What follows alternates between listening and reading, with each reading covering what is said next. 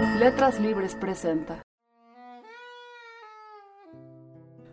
Esto es En Palabras de Otros, un podcast de ficción de Letras Libres. En este episodio hemos invitado a Fabio Morábito, quien leerá el cuento La perra de Vasily Grossman, publicado en Letras Libres España en noviembre de 2006. Fabio, bienvenido, gracias por estar con nosotros. Gracias a ti, Emilio. Fabio Morábito nació en Alejandría, Egipto, en 1955. Creció en Milán y a los 15 años se trasladó a México, donde vive hasta hoy. Ha publicado libros de poesía como Lotes Baldíos y De lunes todo el año, y de cuentos como La lenta furia y La vida ordenada. También una novela, Emilio, los chistes y la muerte, y un volumen híbrido, El idioma materno, Recientemente, Morábito presentó sus Cuentos Populares Mexicanos, libro en el que reunió y reescribió 125 relatos. En la obra de Morábito, Isaac Magaña ha encontrado una búsqueda por alcanzar la potencia de la comunicación por medio de la decantación de las palabras y el rechazo a todo desbordamiento y premura. Morábito, dice Magaña, parece insinuarnos que entender la escritura como un mero artificio, utilizarla como una evasiva ante los problemas que aquejan nuestra existencia, es simplificar sus funciones, pues los alcances del lenguaje son mucho más amplios. Vasily Grossman, por su parte, nació en Berdichev, en lo que era aún el Imperio ruso, en 1905, en el seno de una familia judía. Estudió química en la Universidad Estatal de Moscú, donde cobró conciencia de que su vocación era la literatura. En 1932 publicó el cuento En el pueblo de Berdichev, que fue elogiado por Máximo Gorky, Mikhail Bulgakov e Isaac Babel, y publicó también la novela Buena Suerte, ambientada en las minas de Donbass, en Ucrania, donde él había trabajado pocos años antes. Su madre, junto con los más de 30.000 judíos de Berdichev, fue asesinada por los nazis en los primeros años de la Segunda Guerra Mundial. Grossman se ofreció voluntario para pelear contra los alemanes y fue destinado al periódico Estrella Roja, donde destacó como corresponsal de guerra. Fue cronista de la batalla de Stalingrado, donde retrató lo que él llamaba la despiadada verdad de la guerra. Su artículo El infierno de Treblinka de finales de 1944, fue el primero publicado en cualquier idioma acerca del Holocausto.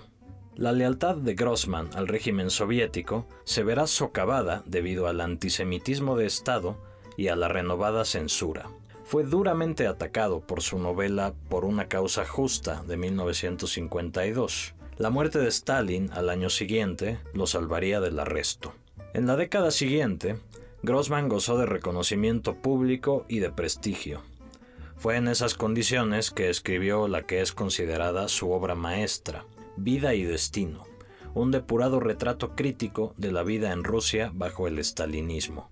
Envió la novela en 1961 a la revista Snamia, confiando en que el deshielo impulsado por Khrushchev haría factible su publicación. Pero no fue así. Los manuscritos del libro fueron confiscados y Suslov, ideólogo de Khrushchev, le aseguró que no verían la luz en 200 o 300 años. La novela sería publicada eventualmente, primero en Suiza en 1980, luego en Rusia en 1988 y aclamada como una de las obras maestras de la literatura rusa del siglo XX. La salud de Grossman se deterioró rápidamente tras el decomiso de Vida y Destino. Siguió trabajando en otros libros, como La paz está con vosotros y Todo fluye, una novela aún más crítica que Vida y Destino, hasta su muerte en 1964. La perra de Vasily Grossman. En su infancia pasó hambre y no tuvo hogar. Sin embargo, la infancia es la época más feliz de la vida. Su primer mayo, esos días primaverales a las afueras de la ciudad, fue especialmente bueno. El olor de la tierra y de la hierba joven colmaban su alma de alegría. Sentía una punzante, casi intolerable dicha. A veces era demasiado feliz como para incluso comer.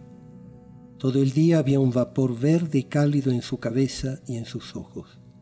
Se agachaba sobre sus patas delanteras frente a un diente de león y emitía unos ladridos felices, enojados, infantiles, entrecortados.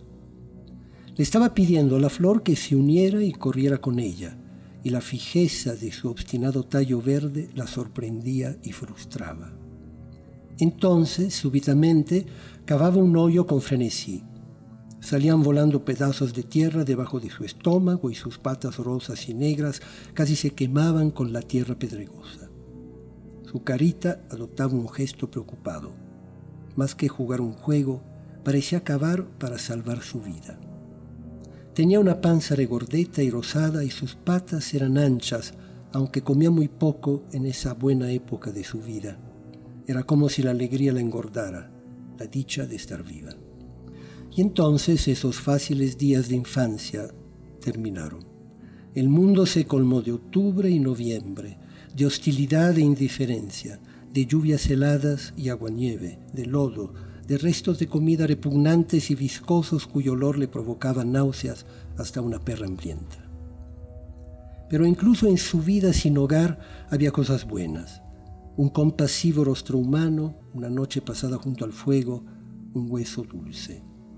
En su vida de perra había lugar para la pasión, para el amor perruno, para la luz de la maternidad. Era una callejera pequeña y patizamba, pero vencía a las fuerzas hostiles porque amaba la vida y era lista. Sabía de qué lado podía atacarle un problema.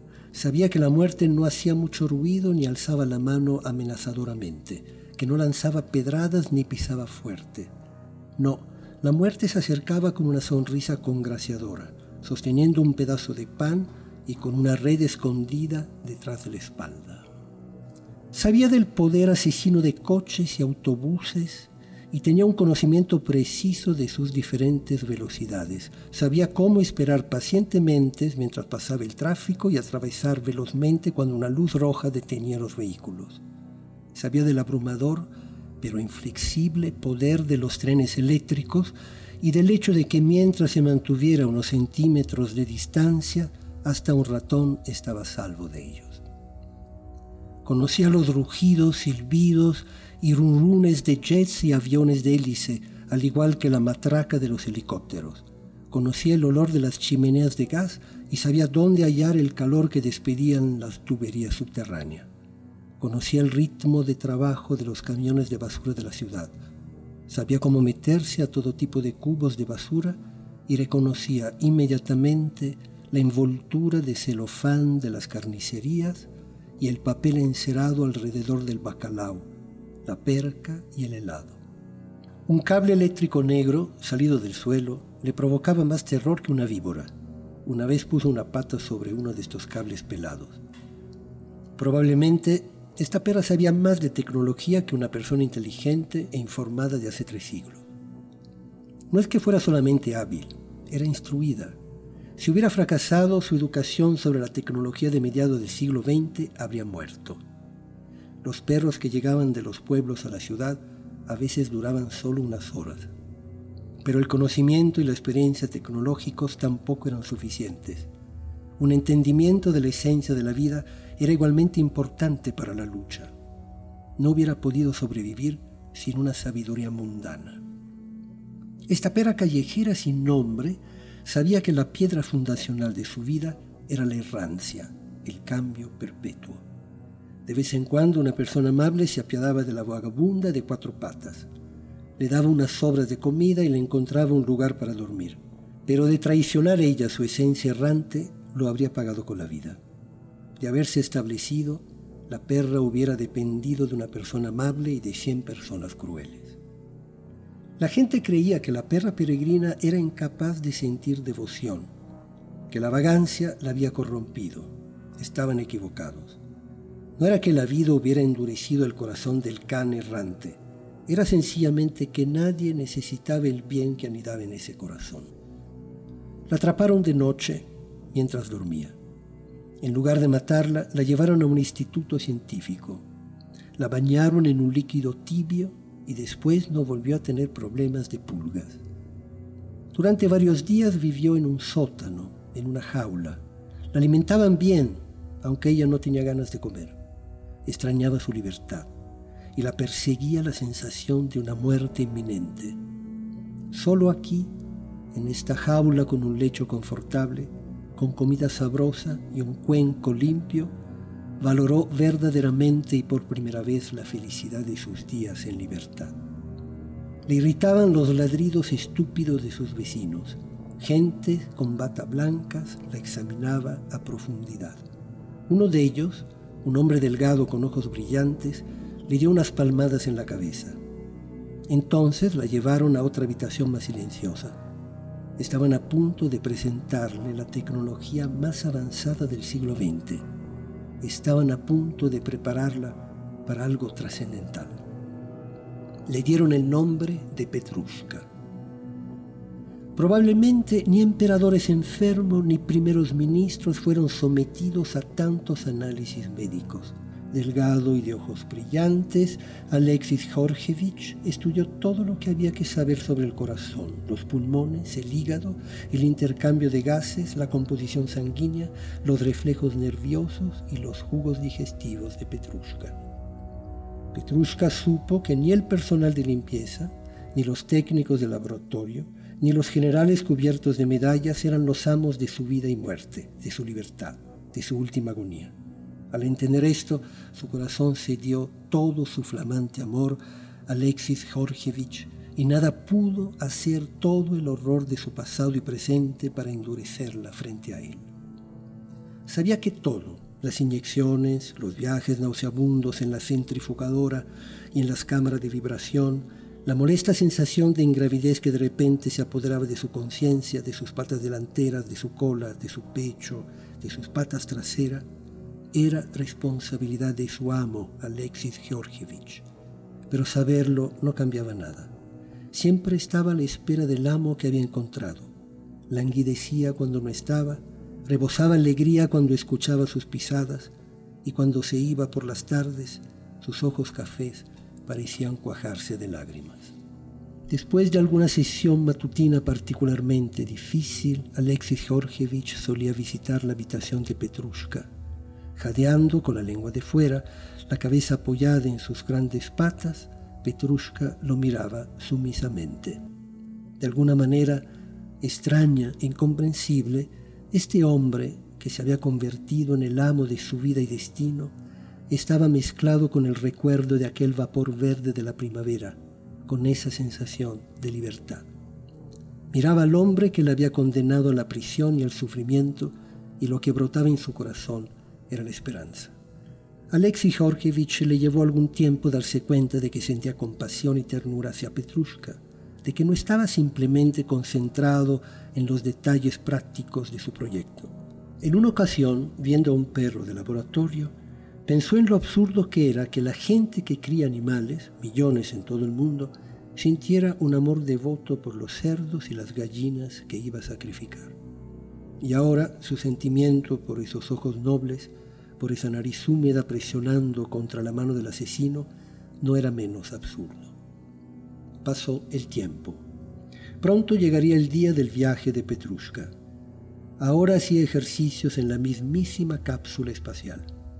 La criatura de cuatro patas estaba abriéndole camino al hombre. Su viaje en la lejana distancia iba a ser un ensayo para el vuelo más largo y más lejano del hombre. Alexis Georgievich no le caía bien a sus subordinados. Algunos le temían. Tenía poca paciencia y solía tratar con rudeza a sus ayudantes de laboratorio. Sus superiores tampoco le querían. Tampoco era fácil relacionarse con él en casa. Solía tener jaquecas y el ruido más ligero le irritaba. Padecía acidez y creía que su esposa no le alimentaba bien, que siempre estaba ayudando secretamente a sus numerosos familiares en lugar de atender a su esposo. Con sus amistades no era diferente. Siempre perdía la paciencia y los acusaba de envidia o indiferencia. Se peleaba con ellos, se deprimía y luego le costaba un gran esfuerzo hacer las paces. Alexei Georgievich no era menos duro consigo mismo. A veces musitaba amargamente. Sí, todos están hartos de mí y no hay nadie más harto que yo. La callejera Patizamba no tenía nada que ver con las intrigas del laboratorio. No podía ser acusada de no cuidar bien a Alexei Georgievich y parecía libre de envidia. Como Cristo, hacía el bien a cambio del mal, pagándole con amor por todo el sufrimiento que le había provocado. Él examinaba sus electrocardiogramas o los análisis de su presión sanguínea o sus reflejos, y los ojos marrones de la perra lo observaban con devoción. Una vez comenzó a explicarle en voz alta que las personas pasaban por el mismo entrenamiento y que también les parecía difícil. Era cierto, prosiguió, que los riesgos a los que ella se exponía eran más grandes que los riesgos a los que se exponían las personas. Sin embargo, a ella iba mucho mejor que a la pobre laica, cuya muerte en el espacio había sido un desenlace inevitable. Una vez le dijo a Petrushka que iba a ser la primera criatura desde que comenzó la vida en la Tierra en avisorar la verdadera profundidad del cosmos. Le había tocado un destino maravilloso. Iba a adentrarse en el espacio cósmico. El primer mensajero de la razón libre iba a ser enviado al universo. La perra parecía entenderle. Era después de todo inusualmente lista a su canina manera. Los técnicos del laboratorio y el personal de limpieza solían bromear. Nuestra Petrushka debe haber cursado tecnología básica. La vida entre aparatos científicos no era difícil para ella. Parecía entender los diversos utensilios y ser capaz de orientarse hábilmente en el mundo de abrazaderas, pantallas, tubos electrónicos y dispositivos automáticos. Más que nadie, Alexis Georgievich tenía la habilidad de configurar el panorama completo de las funciones vitales de un organismo volando en pleno espacio a miles de millas de distancia de los laboratorios terrestres. Era uno de los fundadores de una nueva ciencia, la biología cósmica. En esta ocasión, sin embargo, no estaba solamente fascinado por la complejidad del proyecto, Petrushka, la patizamba, había logrado, de alguna manera, que todo pareciera un poco diferente. Miraba los ojos de la perra. Esos ojos amables, no los ojos de Niels Bohr, iban a ser los primeros en notear el cosmos, en ver un espacio cósmico no limitado por el horizonte. Un espacio sin viento y con débiles fuerzas gravitacionales. Un espacio sin lluvia, sin nubes, sin mariposas, un espacio de fotones y ondas electromagnéticas. Y le parecía a Alexis Georgievich que los ojos de Petrushka iban a ser capaces de decirle lo que habían visto, y él leería y entendería el más arcano de los cardiogramas, el cardiograma secreto del universo. Todos los que conocían a Alexis Georgievich, superiores y subordinados, familiares y amigos, eran conscientes de los cambios extraños que se producían en él. Nunca había sido tan dócil, tan amable, tan triste. Este nuevo experimento era especial. No se trataba solamente de que la cápsula, saliéndose de órbita, se internara en las profundidades del espacio y dejara la Tierra cientos de miles de kilómetros atrás. No, lo que era especial era la presencia de una criatura viviente penetrando el cosmos con su psique o mejor, el cosmos, iba a penetrar en la psique de un ser viviente. Esto era lo que importaba, no solamente las cuestiones de sobrecarga, vibraciones, la sensación de ingravidez. Ante esos mismos ojos, la superficie plana de la Tierra comenzaría a curviar. Los ojos de un animal viviente iban a confirmar la verdad de la visión de Copérnico, un globo, un geoide. Y más, mucho más un sol más joven, desembarazándose del peso de dos billones de años, se levantaría desde la negrura espacial ante los ojos de una perra pequeña y patizamba. El horizonte terrestre desaparecería en flamas violentas, lilas y naranjas. Ese globo milagroso cubierto de nieve y arena ardiente, lleno de una vida inquieta y maravillosa, no sólo desaparecería debajo de las patas del animal, sino saldría de su campo de conciencia. Entonces las estrellas tomarían cuerpo, se cubrirían de una carne termonuclear, una brillante, ardiente sustancia. La psique de una criatura viviente iba a ser penetrada por un reino no cubierto por el calor de la tierra, por suaves nimbos, por el poder del flojisto. ojos vivientes mirarían por vez primera el abismo sin aire, el espacio de Kant y de Einstein, el espacio de los filósofos, los astrónomos y los matemáticos. Verían ese espacio no a través de la especulación, no a manera de fórmula, sino tal como es, sin montañas ni árboles, sin rascacielos, sin pueblerinas casuchas. Nadie alrededor de Alexei Georgievich podía entender lo que le estaba pasando. Le parecía que estaba descubriendo una nueva forma de conocimiento, más alto que el conocimiento derivado de ecuaciones diferenciales y del testimonio de los instrumentos. Este nuevo conocimiento era transferido de alma a alma, de ojos vivientes a ojos vivientes. Y todo lo que le irritaba, que lo volvía suspicaz o rencoroso, había dejado de importar. Le parecía a Alexei Georgievich que una nueva calidad estaba a punto de entrar en la vida de los seres terrestres, enriqueciendo y elevando esta vida, y que con esta nueva calidad vendría el perdón y la justificación de su propia vida. La nave despegó. Como a través de un hoyo en el hielo, un animal se sumergió en el espacio los botones y monitores estaban dispuestos de tal manera que a donde girara la cabeza el animal solo viera el espacio, perdiendo toda conciencia de lo que era terrestre y familiar. El universo estaba penetrando el cerebro de un perro. Alexis estaba convencido de que su conexión con Petrushka permanecía inquebrantable. Podía sentir esta conexión incluso cuando la cápsula estaba a cientos de miles de kilómetros de distancia. Y esto no tenía nada que ver con las señales automáticas de radio que registraban el pulso acelerado de Petrushka y los súbitos brincos en su presión sanguínea. La mañana siguiente, Aprecian, el técnico del laboratorio, le dijo, estuvo aullando, aullando durante mucho tiempo, y agregó, bajando la voz, da miedo, un perro solo en el universo aullando. Todos los instrumentos funcionaron con total e inverosímil precisión. El grano de arena que había salido al cosmos encontró su camino de regreso a la Tierra, al grano de arena que lo había engendrado. Los sistemas de frenado funcionaron impecablemente. La cápsula aterrizó en el punto elegido de la superficie terrestre. Aprecian sonrió y le dijo a Alexei Georgievich, el impacto de ciertas partículas cósmicas habrá reestructurado los genes de Petrushka y tendrá cachorros con extraordinarias habilidades creativas para todo lo que tenga que ver con álgebra avanzada y música sinfónica. Los nietos de nuestra Petrushka compondrán sonatas tan buenas como las de Beethoven. Construirán las máquinas hipernéticas de nuevos Faustos. Alexei Gorjevich no le respondió al bromista. Alexei Gorjevich viajó a donde había aterrizado la cápsula. Tenía que ser el primero en ver a Petrushka ningún asistente podía tomar su lugar.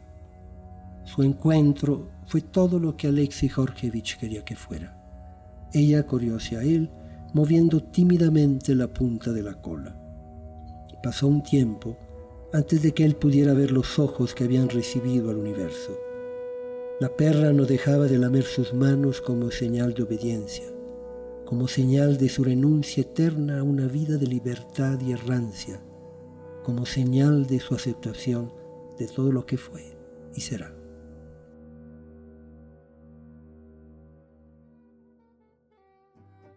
Gracias por la lectura, Fabio. Para empezar a hablar, ¿qué es, qué es como tu primera sensación de este cuento, tus primeras impresiones? Bueno, el, cuento me, me, pareció sensacional. Yo nunca había leído nada de Grossman. Y me parece un cuento difícil en el sentido de que cuando se convierte un hecho de crónica, y además de crónica bastante específica, de crónica en este caso altamente tecnológica, en un cuento, eh, se corre el riesgo de que la historia escrita el cuento sea una simple ilustración o evocación de un hecho que por su contundencia y su presencia en nuestra conciencia termine por opacar la propia historia. Y, en cambio aquí vemos una historia universal.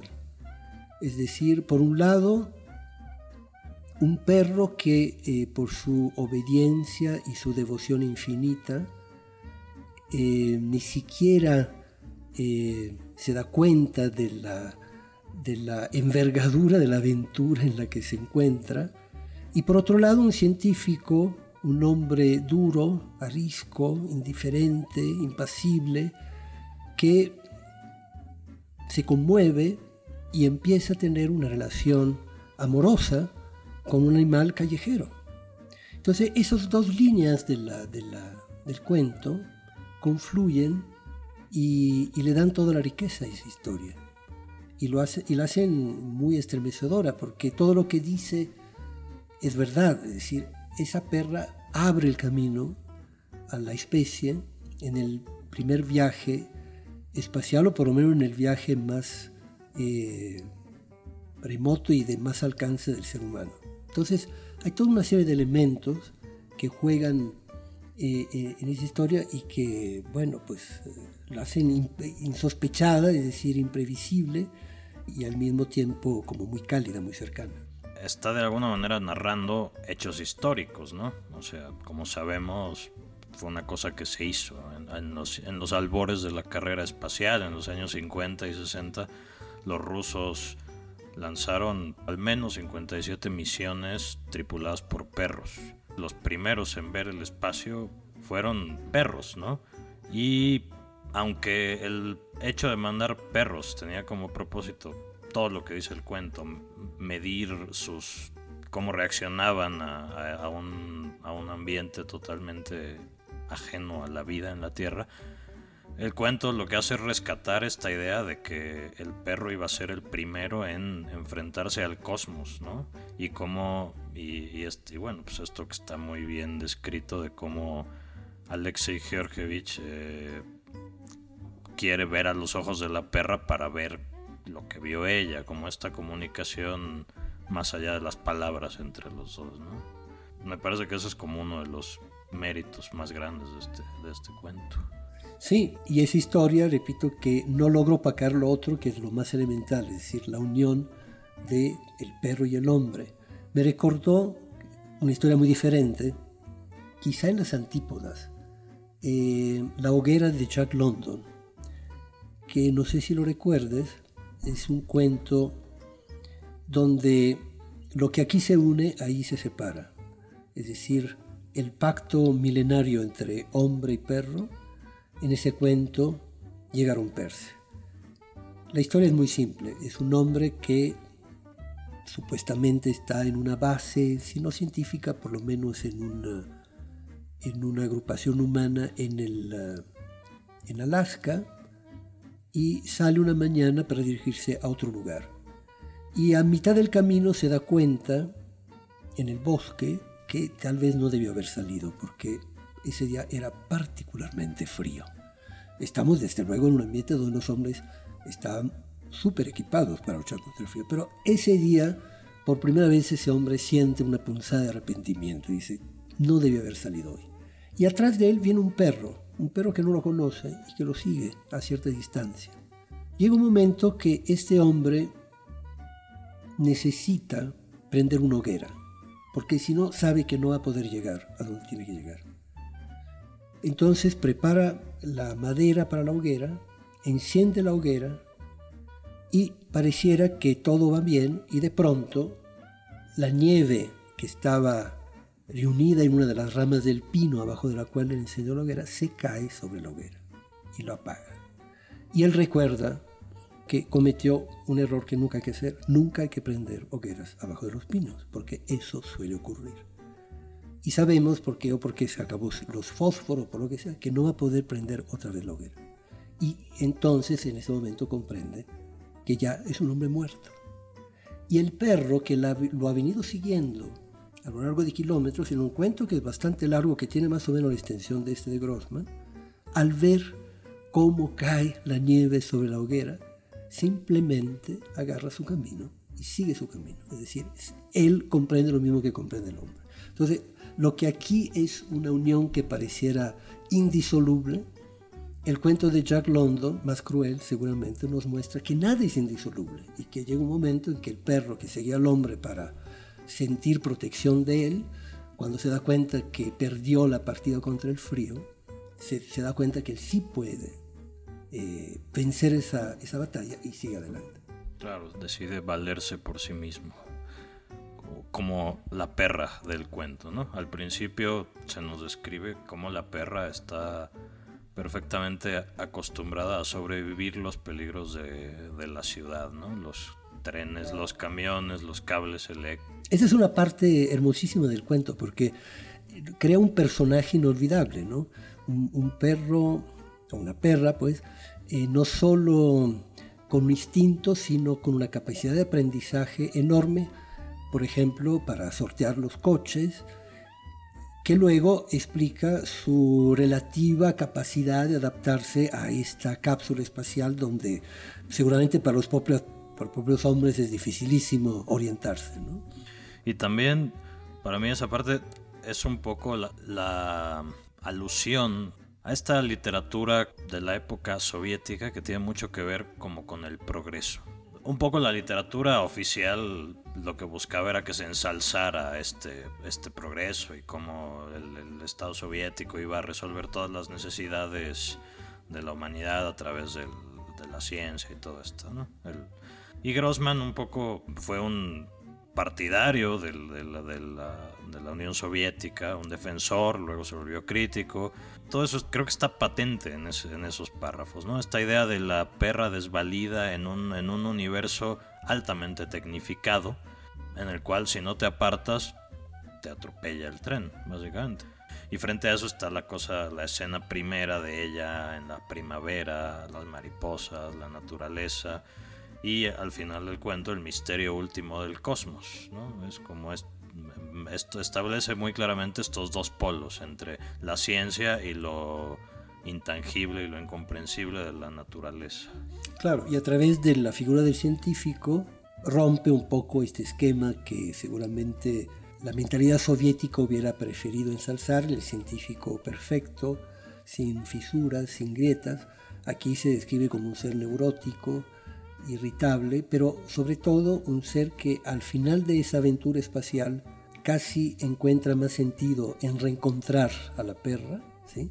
que en el logro espacial en sí. Entonces es una forma también de minar ese optimismo tecnológico, científico, basado en el progreso que tú mencionaste. ¿no?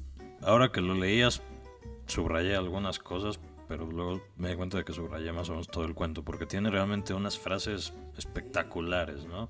Esto al principio, sabía que la muerte no hacía mucho ruido ni alzaba la mano amenazadoramente, que no lanzaba pedradas ni pisaba fuerte. No, la muerte se acercaba con una sonrisa congraciadora, sosteniendo un pedazo de pan y con una red escondida detrás de la espalda. Sí, que es una imagen terrible cruelísima, ¿no? del tipo encargado de atrapar a los perros y llevarlos a la, a la perrera municipal, ¿no?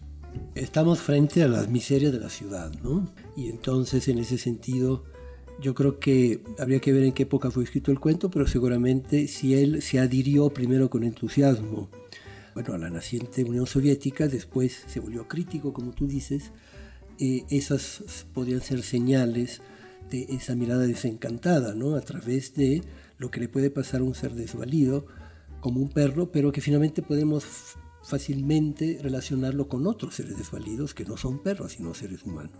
Eh, sí, la época, bueno, es, es de los últimos cuentos que escribió. Lo escribió después de, de, todo este episodio con vida y destino y la censura.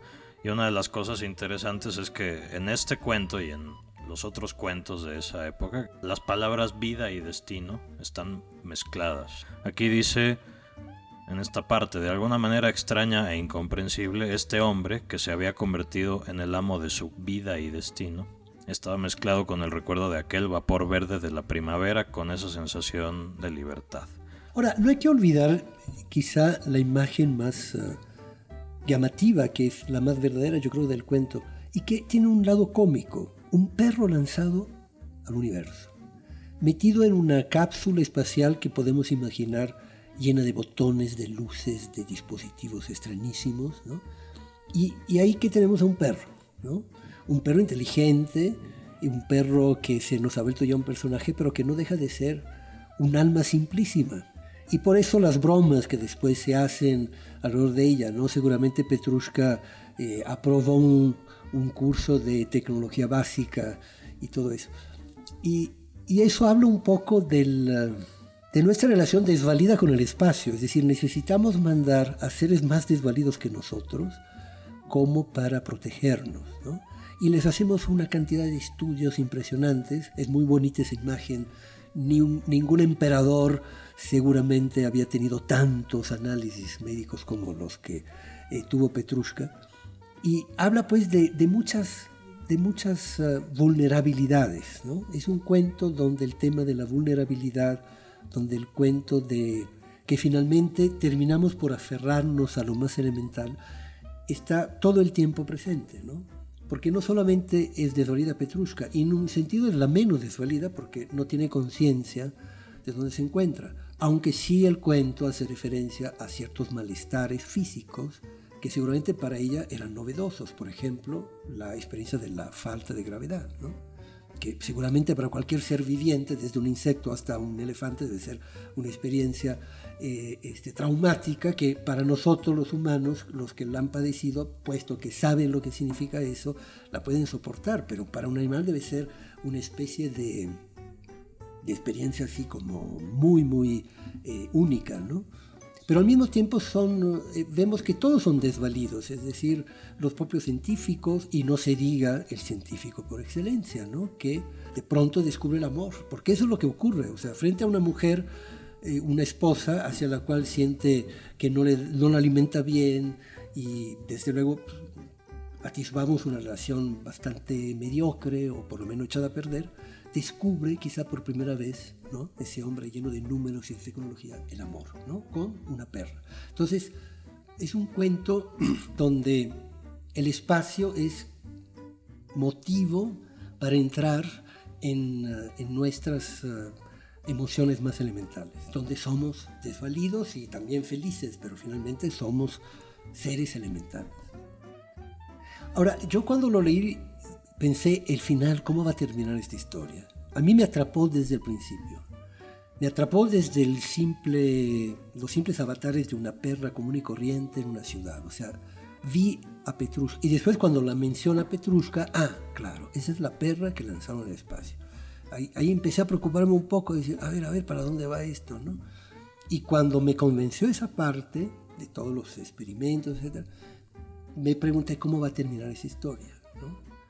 Y creo que la termina de, de, una manera impecable, es decir, vuelta a la normalidad, ¿no? Frente al hombre que quiere atisbar en los ojos del, del perro el universo, retener, siente que a lo mejor las retinas de, de Petrushka retuvieron un secreto y que hay que llegar a tiempo para verlo. ¿no?